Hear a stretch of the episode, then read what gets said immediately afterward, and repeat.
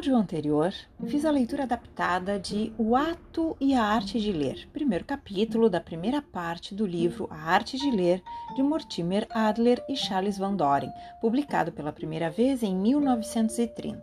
Como disse, minha edição é de 1974, da livraria Agir Editora. É a partir do segundo capítulo que os autores vão se dedicar aos níveis de leitura. É sobre esse capítulo a leitura adaptada que farei a seguir. A meta que o leitor, que a leitora procura, determina o modo de ler. Portanto, a meta pode ser recreação, informação ou entretenimento. A eficácia com que se lê é estabelecida pela dose de esforço e habilidade que se põe na leitura. A regra, portanto, é: quanto mais esforço, melhor. Pelo menos no caso de livros que estão inicialmente acima da nossa capacidade e são, portanto, suscetíveis de nos elevar da posição de entender menos para a condição de entender mais. Como quase todos nós temos de ler sem que ninguém nos auxilie, é importante distinguir entre instrução que é um tipo de descoberta, né, mas uma descoberta ajudada, e a descoberta propriamente dita, que é a autêntica descoberta, porque trata-se de uma descoberta desajudada. Ler como descoberta desajudada é aprender a partir de um professor ausente, um livro. Instruir-se é descobrir com a ajuda de um professor presente aprender. Então, tenho para mim que toda leitura deve ser uma descoberta desajudada. O processo de leitura deve ser em um espaço de solitude e, portanto, é autenticamente um momento de descoberta desajudada diante de um professor ausente, o texto lido. Esse é o conceito de leitura ativa dos autores. Mas, claro, estou de acordo com eles, isso só funciona se soubermos como ler. E, claro, se soubermos identificar o que deve ser lido e o que não deve ser lido. Em última análise, a arte de ler, que é o título do livro, nada mais é do que a arte de pesquisar. Francis Bacon, citado pelos, pelos autores, observou certa vez que certos livros devem ser lidos, outros engolidos e uns poucos mastigados e digeridos. A distinção entre descoberta ajudada e descoberta desajudada pode ser absolutamente insignificante se não avançarmos para compreender os diferentes níveis de leitura trabalhados pelos autores neste livro. Os autores destacam então quatro níveis de leitura: leitura elementar, leitura inspecional, leitura analítica e leitura sintópica. Observem que eles falam em níveis, não em tipos, pois falar em tipos é falar em situações que diferem entre si, enquanto falar em níveis é não só falar em diferenças, mas pressupor que um nível mais alto inclui os níveis antecedentes. Os níveis, portanto, são cumulativos. Um não se perde no outro, e o nível mais elevado inclui todos os outros antecedentes. Um nível mais alto ultrapassa os demais. Quais são então esses quatro níveis trazidos pelos autores? Falemos sobre o primeiro. Nível 1, o nível da leitura elementar ou da leitura rudimentar, da leitura básica, da leitura inicial. Este é o nível da alfabetização, quando se aprende os rudimentos da arte de ler, quando se recebe o treinamento básico em leitura, as primeiras habilidades da leitura. O desafio neste nível é reconhecer cada palavra na página é identificar os símbolos gráficos. A pergunta que se busca responder com a leitura elementar é: o que diz a frase? Em que pese todos nós aqui, leitores do livro ou ouvintes deste áudio, já termos ultrapassado o nível da leitura elementar, sempre que nos deparamos com algo que desejamos ler e está escrito numa língua estrangeira que não conhecemos muito bem, nos deparamos com esse desafio, com este degrau, onde nosso esforço é então identificar palavras, signos, símbolos. Só após reconhecermos isoladamente as palavras, podemos tratar de entendê-las e perceber seu significado. No entanto, é possível que, mesmo lendo na própria língua, alguns leitores ainda encontrem algum tipo de dificuldade nesse nível de leitura. Geralmente são dificuldades mecânicas que remontam ao aprendizado inicial da leitura, e a superação delas nos permite ler mais depressa. Por isso, os cursos de leitura dinâmica concentram-se nesse nível.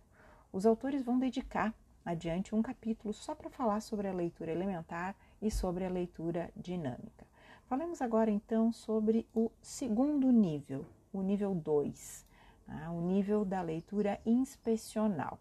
O objetivo da leitura inspecional é extrair o máximo do livro em pouquíssimo tempo, é examinar a superfície do livro, é surfar no livro, aprender tudo aquilo que só a superfície pode ensinar.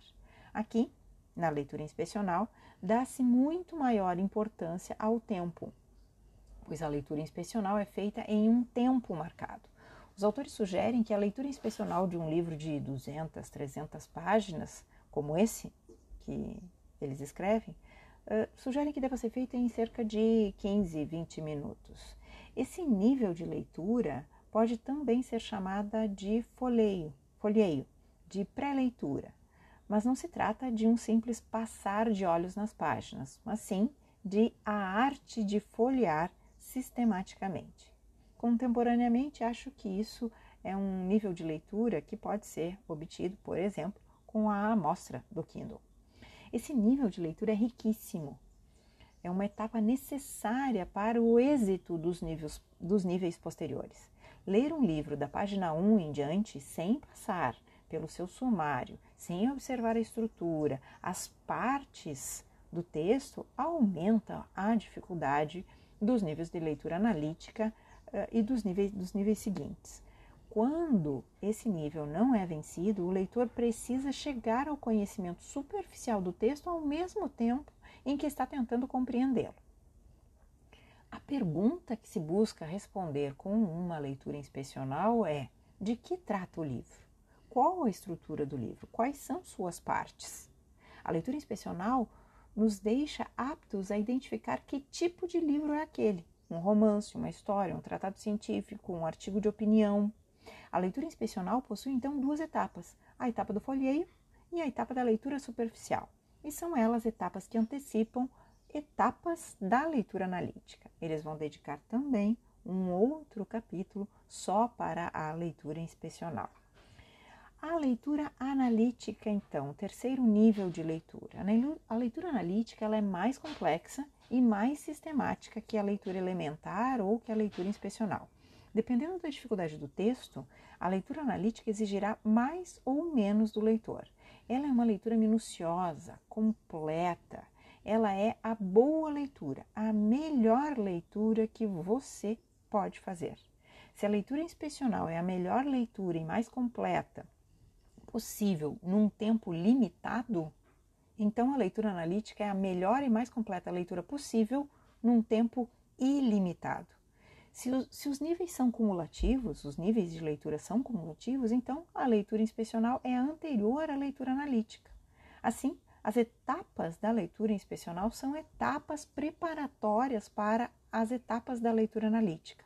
A primeira etapa da leitura inspecional, folhear, prepara para a primeira etapa da leitura analítica, na qual identificamos o tema do que estamos lendo. Identificamos que tipo de livro é, delineamos sua estrutura.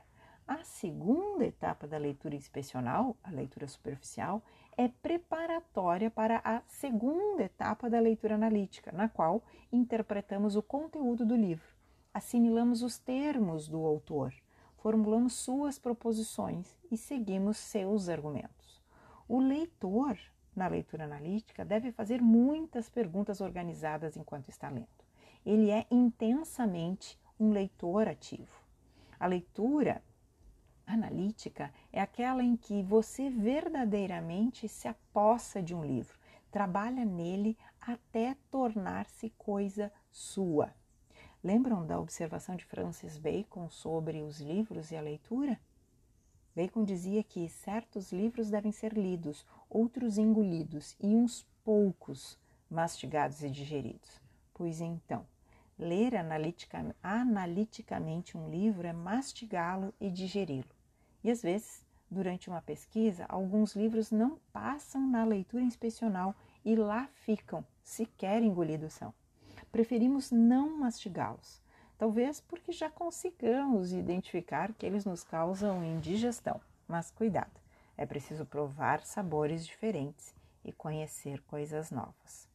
É claro que se a meta da leitura for simplesmente informação ou passatempo, a leitura analítica é desnecessária. A leitura analítica visa primordialmente o entendimento, visa conduzir a mente da condição de entender menos para a condição de entender mais. E isso é quase impossível se não tivermos, pelo menos, alguma habilidade em leitura analítica. Os autores vão se dedicar a fornecer regras e ações que possam refinar a leitura analítica, que é uma etapa também necessária para avançar para a leitura sintópica. Falemos então sobre a leitura sintópica ou sobre a leitura comparativa. Enfim, o quarto nível de leitura, o mais complexo, o mais sistemático de todos os níveis, aquele que exige mais do leitor. Ler sintopicamente é ler vários livros. O leitor lê vários livros e não apenas um, enquanto lê um. O leitor precisa correlacionar o livro que está sendo lido com os livros que já foram lidos e os livros que serão lidos, já inspecionados correlacionando-os também com o assunto em torno do qual todos esses livros giram. Não basta a simples comparação de textos. A leitura sintópica é muito mais do que só isso. A leitura sintópica fornece ao leitor sintópico a capacidade de construir uma análise do assunto que talvez não esteja em nenhum livro. A leitura sintópica é, sem dúvida, o nível mais ativo e laborioso da pesquisa e da leitura. Não é uma arte fácil, suas regras não são explícitas, tampouco explicitáveis. No entanto, é a mais compensadora de todas as atividades de leitura. E a simples perspectiva de seus benefícios já justifica o seu aprendizado. Os autores então vão dedicar um capítulo para tratar sobre a leitura sintópica e no próximo áudio vou falar sobre ele.